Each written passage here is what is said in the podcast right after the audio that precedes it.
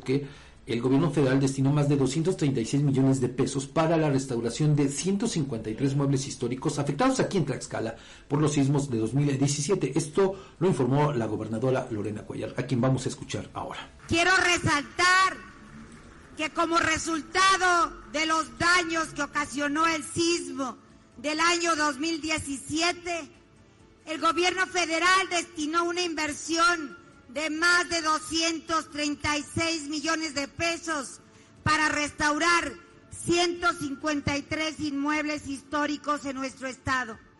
Una inversión histórica para bien de nuestro patrimonio cultural. Gracias a su apoyo, rescatamos una de las joyas arquitectónicas de nuestro país, una obra del siglo XVI, ejemplo del barroco tlaxcalteca una obra que ha sobrevivido ya en dos terremotos, ocasionándole destrucciones parciales, pero que en un esfuerzo del gobierno federal y estatal la hemos rescatado íntegramente con un equipo multidisciplinario. Este patrimonio de Tlaxcala y de México reabrirá sus puertas para mostrar orgulloso su historia, nuestro legado, siendo de nueva cuenta un lugar de fe y de esperanza, de reflexión y de encuentro.